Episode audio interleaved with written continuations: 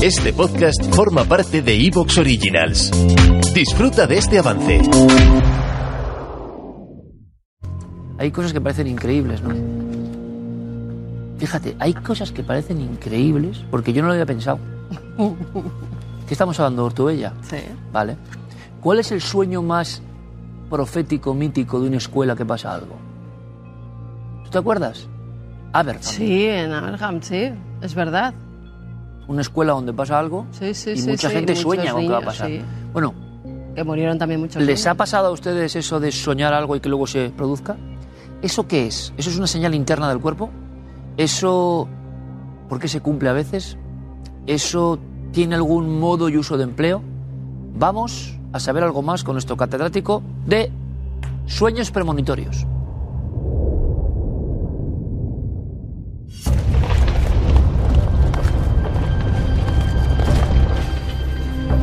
Some 200 lives have been lost at Aberfan. Death is no stranger to the mining communities of Wales. They've had to make a place for it in their philosophy.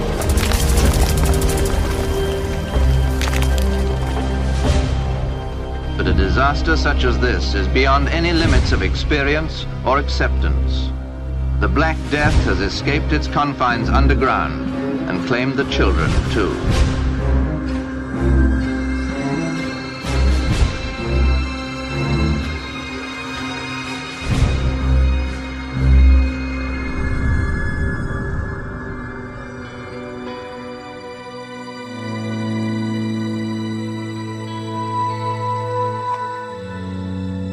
Bueno, pues ya estamos en este espacio un poco o mucho onírico, más allá de los sueños, nuestro querido catedrático Javier García Campayo, bienvenido, como siempre, ¿cómo estamos? con auténtica eminencia, pero con esa sencillez, que es que esto es clave.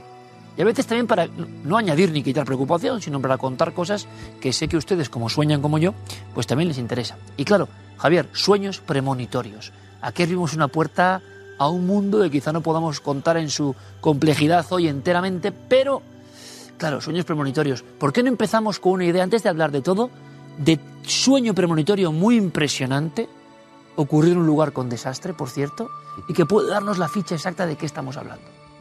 Aberfam. ¿Qué pasó?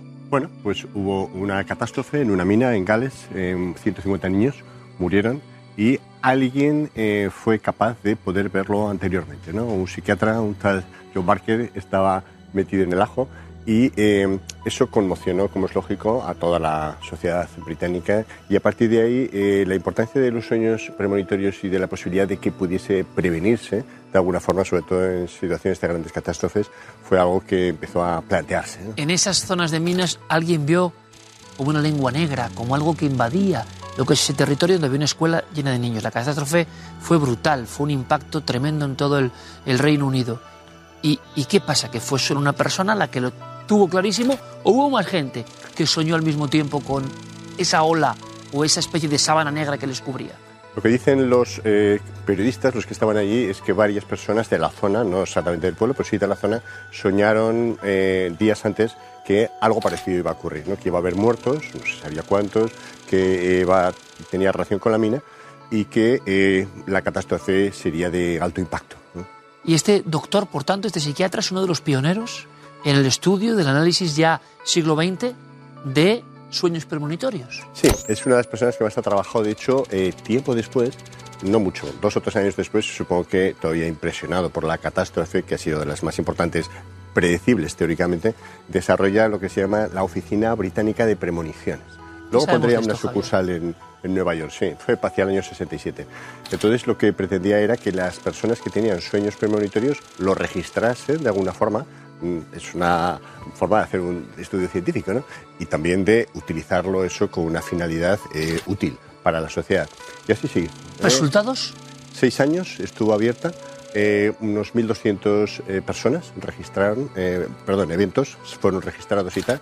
Un porcentaje de ellos mm, interesante, quizás un 10 o un 15%, eh, tenían alguna función premonitoria, es decir, avisaban de algo, no necesariamente algo terrible, simplemente a- algo que se anticipaba, pero fue cerrada porque al final la mayor parte de esas premoniciones estaban realizadas por muy pocas personas. Por 6, 7 personas, lo que de alguna forma confirma que no son tan frecuentes las personas que tienen sueños premonitorios, o por lo menos sueños premonitorios, luego hablaremos de ello, relacionados con alguien diferente a uno mismo, ¿no? porque generalmente los sueños premonitorios tienen mucho que ver con mi o mi entorno querido, cosas positivas o negativas que les pasan, pero digamos premoniciones indiferentes a situaciones que no me atañen directamente, como podía ser la catástrofe esta que hemos comentado, u otras similares, no son tan frecuentes. Eso es Siempre los raro. sueños premonitorios suelen tener que ver con uno mismo, con su entorno, es decir, verme a mí mismo dentro de un tiempo, Eso es. eh, mi empresa, Eso es, sí. si se ha arruinado, joa, Salud, dinero y amor. eh, Eso pasa los sueños. Exactamente, en aspectos positivos o negativos de mí o de mi entorno. Eso es, es muy frecuente, te lo cuentan y es muy creíble en general, etcétera. Pero, eh, claro, ahí siempre hay un factor eh, donde tú estás muy, muy involucrado ¿no? emocionalmente. Suele ser más difícil y por eso la oficina cerró, porque es eh, poco eh, es raro ¿no? que uno pueda hacer premoniciones de circunstancias que no le atañan directamente, que digamos que está eh, menos influenciado por aspectos emocionales.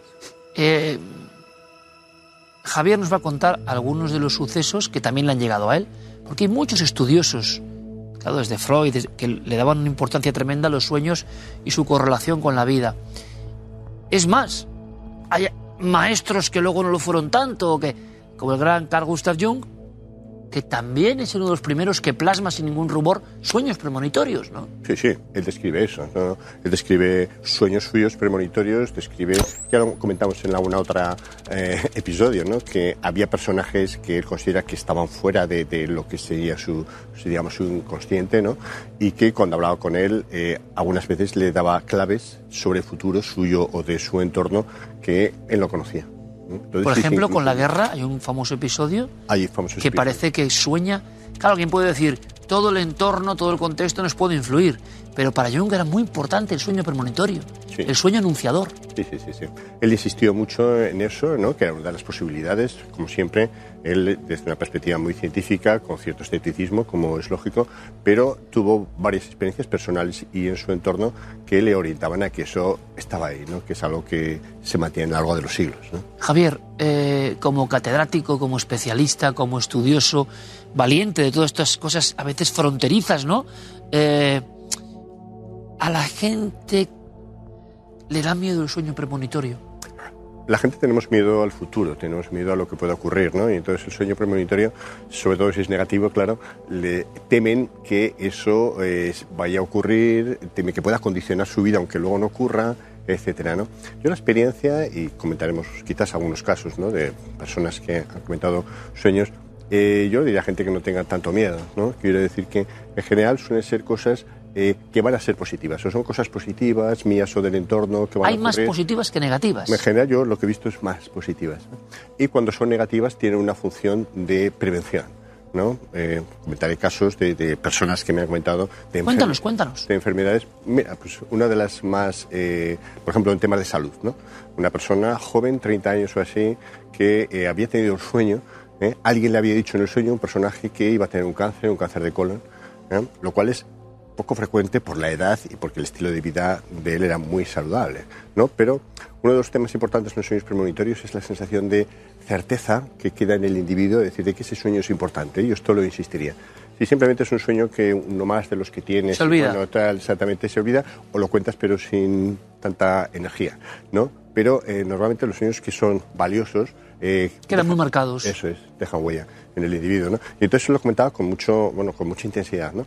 Y me preguntaba qué hacer, yo le recomendé que, bueno, pues que fuese a su médico y que le hiciese una prueba, no costaba nada, ¿no? Era una prueba, eh, eh, un screening de este tema. Le costó conseguirlo porque, claro, el médico no estaba muy de acuerdo en hacérselo porque no cumplía criterios. Era como demasiado absurdo, ¿no? joven, etcétera y tal, entonces prácticamente tuvo que ir a, a un sitio privado a hacérselo, pero se lo hizo y efectivamente lo tenía. Tenía. Entonces eh, fue detectado muy pronto, con lo cual el pronóstico fue. Pero ¿y cómo se quedó esa persona, Javier? Es decir, eh, te quiero decir, resulta que el sueño me adivinó. Pues eso tiene que ser una carga importante también. Aunque en este caso fue positivo, porque le adivinó algo que pudo eh, solucionarse, pero claro, uno dice, jolín con el poder de los sueños. Claro, eh, yo creo que la hipótesis eh, que también se maneja es que eh, las enfermedades, por ejemplo, producen cambios eh, sutiles que el individuo percibe de alguna forma consciente o inconscientemente y que eso de alguna forma se transmiten también a los sueños. ¿no? Yo creo que eso forma parte de la explicación, digamos, científica de, de, algunos de los sueños, por eso digo, de los que tienen mucha relación con nosotros. ¿no? Los que tienen menos relación eso es, como si una parte de nuestro claro. organismo que no conocemos se comunicara con nosotros mediante forma. símbolos o Sí, algo así. ¿no? De alguna forma. Pero eso, eh, los médicos, y esto te lo contarán muchos compañeros de diferentes especialidades, eh, no es excepcional verlo. ¿no? Gente que tiene la intuición de que va a tener una enfermedad en forma de sueño en algunos casos, pero en otros casos simplemente es una intuición. ¿eh? Y que, eh, bueno, luego mm, van a buscar los diagnósticos, las pruebas y tal, y a veces sí, otras no, pero muchas veces sí tienen esa enfermedad. Esto no es o eh, un poder oculto, que se me entienda, algo de esa intuición que es como un cajón desastre donde metemos lo que a veces no entendemos. Bueno, una vía de información ¿no? entre nuestro organismo y nosotros Sin duda. que habitualmente pasa desapercibida, pero que luego existe esa vía. Sin duda. Y que se transita poco, Sí, sí. pero quizá con temas importantes sí. Claro. Eh, una de las, digamos, críticas que hacen los antropólogos sociólogos a nuestra sociedad actual es que todos estos temas están muy relegados, ¿no? No solamente el sueño y su interpretación y su importancia, sino todos los aspectos que no tienen que ver con la racionalidad más pura, ¿no? Y yo creo que no, es, eh, no está divorciado el ser muy científico, pero también tener la mente. ¿Te está gustando lo que escuchas? Este podcast forma parte de Evox Originals y puedes escucharlo completo y gratis desde la aplicación de Evox. Instálala desde tu store y suscríbete a él para no perderte ningún episodio.